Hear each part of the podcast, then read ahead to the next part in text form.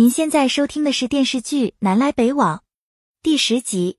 汪鑫抓人犯时错放嫌疑人，玉霞乘坐宁阳开往哈城的火车，陪在她身边的不是未婚夫卢学林，而是宋朝华。宋朝华从中途下车，玉霞和他依依不舍告别，然后回到自己座位。没想到宋朝华又返回来，他想多陪玉霞一段。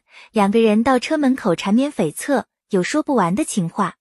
火车到达哈城，玉霞独自下车，卢学林已经在站台等候多时，两个人一起离开。宋朝华望着他们俩的背影，心里说不出的酸楚。汪鑫和马奎在一旁看得清清楚楚，他们一开始就注意到玉霞和宋朝华关系不一般。汪鑫觉得玉霞人品不好，马奎很理解两地生活的不容易。小温州准备下车的时候，发现座位下面的编织袋不见了踪影。那是他从南方进的墨镜，他向汪鑫求助，汪鑫赶忙下车帮忙找人，很快锁定了偷包的嫌疑人。汪鑫冲上去把那个人制服，替小温州找回那个包。小温州送给他一副墨镜，汪鑫盛情难却，只好收下。他本想得到马奎的表扬，却被马奎狠狠教训了一顿。牛大力和姚玉玲同时收到情诗，约对方下午四点看电影。姚玉玲以为汪鑫和她约会，精心打扮了一番，高高兴兴去赴约。没想到来人是牛大力，牛大力一口咬定姚玉玲写信约他。姚玉玲以为汪鑫让牛大力替她约会，直接去找汪鑫理论。汪鑫对此毫不知情。牛大力垂头丧气回来，姚玉玲才知道给他写情诗的是牛大力。他怀疑马燕从中搞鬼。想把他和牛大力撮合在一起，他一气之下去找马燕算账，马燕矢口否认。汪鑫也在一旁为马燕辩解。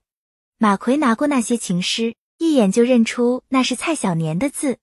汪鑫、牛大力、姚玉玲和马燕一起来找蔡小年兴师问罪，蔡小年对此供认不讳，他是想撮合牛大力和姚玉玲，牛大力却不领情，冲蔡小年大呼小叫。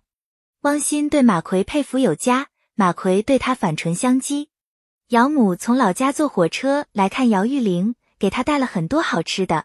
姚玉玲把汪鑫叫来一起品尝，还分给其他同事。姚玉玲把母亲带到宿舍，母亲很看好汪鑫，极力撮合姚玉玲和汪鑫在一起。牛大力听说姚母来了，连夜登门拜访，姚玉玲三言两语把他打发走。姚母看出牛大力喜欢姚玉玲，当他得知牛大力只是一个司炉工，就劝姚玉玲和汪鑫交往。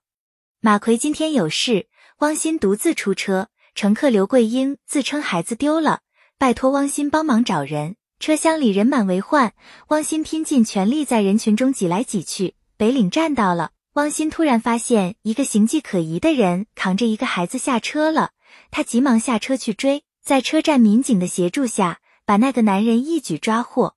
刘桂英抱着昏迷的孩子去医院，汪鑫才上车。蔡小年向汪鑫表示祝贺，队长还要为汪鑫请功。派出所送来失踪儿童协查通报，汪鑫发现失踪的孩子就是刘桂英认领的那个男孩，他才意识到自己太冲动，没有核实刘桂英的身份，就把昏迷的孩子给他。马奎得知此事，认定刘桂英是人贩子，让他把事情经过写清楚，答应找领导为他求情。汪鑫心情失落，躺在床上黯然神伤。马燕来找汪鑫看电影，汪鑫没心情。姚玉玲随后赶来，对汪鑫嘘寒问暖。马燕强行把姚玉玲撵出去，她要和汪鑫单独谈一谈。姚玉玲拼命砸门。汪鑫很不耐烦，开门把马燕推出去，把姚玉玲也拒之门外。他们俩只好悻悻离开。马奎从马燕口中得知汪鑫在家里生闷气，就用凉水把他浇醒。汪鑫发誓一定把那个孩子找到。他凭着记忆画出刘桂英的画像。姚玉玲求汪鑫给他画一张，汪鑫只好答应下来。他也不看姚玉玲，凭着记忆很快画好。姚玉玲很喜欢，趁机拿出两张电影票，请汪鑫一起看电影。汪鑫满口答应。本系列音频由喜马拉雅小法师奇米整理制作，感谢您的收听。音频在多音字、英语以及专业术语方面可能会有不准确的情况，如您发现错误，欢迎指正。更多电视剧、电影详解音频，敬请订阅关注。